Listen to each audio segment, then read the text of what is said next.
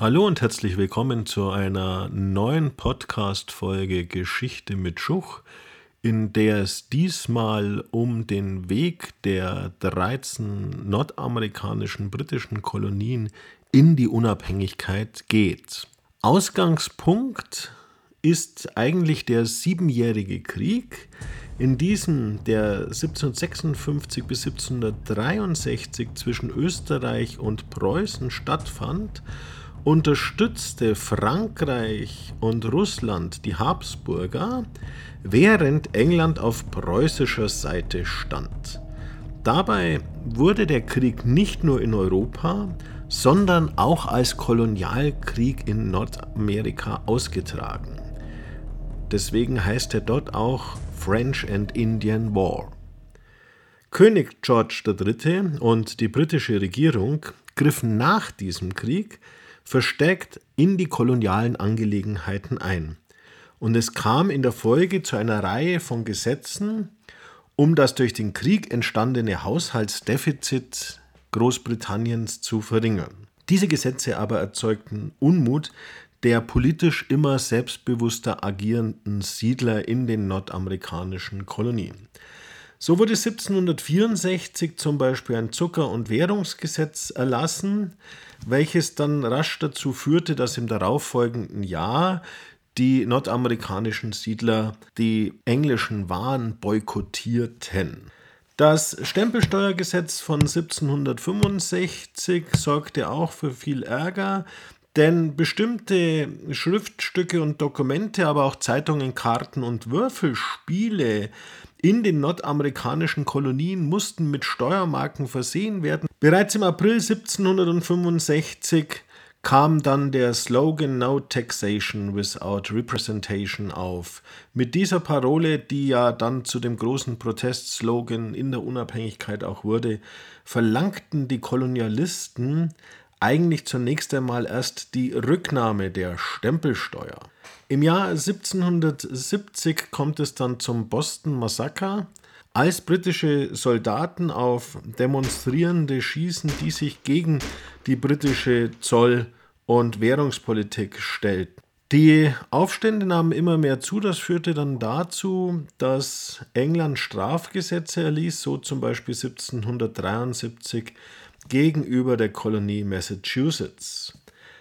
Das führte dann im selben Jahr zu einer Verschärfung des Konflikts und es kommt 1773 zur sogenannten Boston Tea Party. Siedler, die sich als Indianer verkleidet hatten, kippten dabei eine britische Teelieferung ins Hafenbecken. Auch dies natürlich ein Ausdruck gegen die Einfuhr überteuerter britischer Produkte in die Kolonien. 1774 versammeln sich die nordamerikanischen Siedler zum ersten Kontinentalkongress in Philadelphia und beschließen nun dort offiziell den Boykott britischer Einfuhren.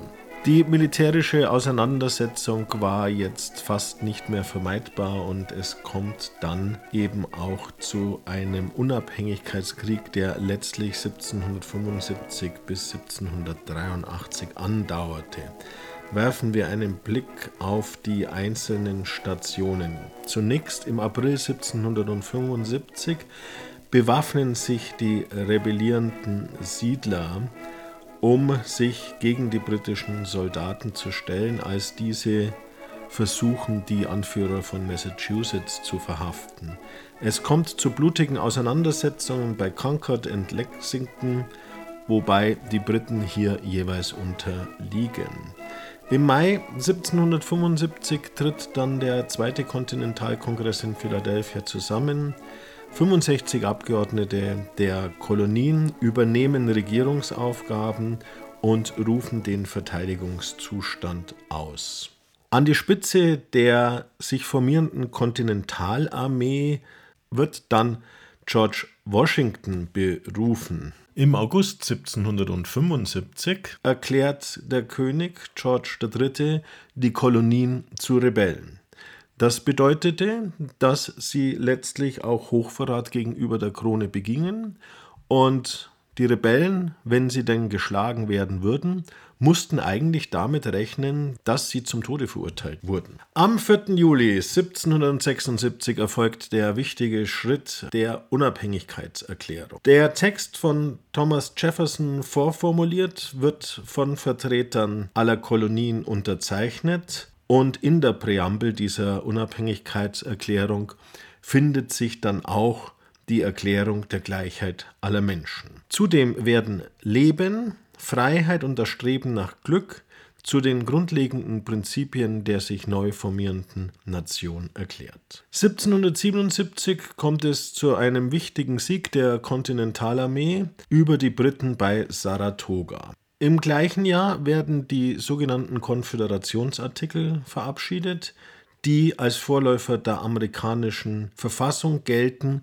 und hier wird auch schon die Bezeichnung United States of America eingeführt. Im Februar 1778 kommt es zu einem Beistandspakt der Franzosen für die Amerikaner. Frankreich hatte die Kolonialisten schon längere Zeit finanziell unterstützt und mit Waffen beliefert. Nun wurde auch eine personelle Unterstützung zugesagt. Im Oktober 1781 kommt es zur Schlacht von Yorktown und in der Folge des Ergebnisses, die Briten unterlagen, wieder einmal verlangte das britische Unterhaus vom König, dass nun Friedensverhandlungen mit den rebellischen Kolonialisten geführt werden sollten. Diese endeten letztlich am 3. September 1783 in den Frieden von Paris, in welchem Großbritannien die Unabhängigkeit der Vereinigten Staaten von Amerika anerkannte.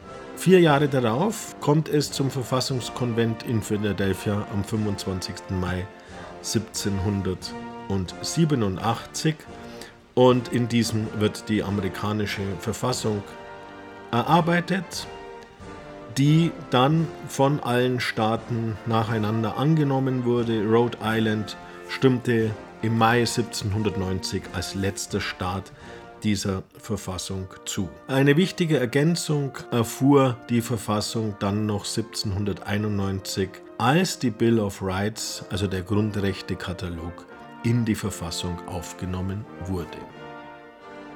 Das war's für heute. Ich hoffe, ihr konntet wieder ein bisschen was mitnehmen über den Weg der nordamerikanischen Kolonien in ihre Unabhängigkeit. Bleibt mir gewogen, bis zum nächsten Mal. Mm-hmm.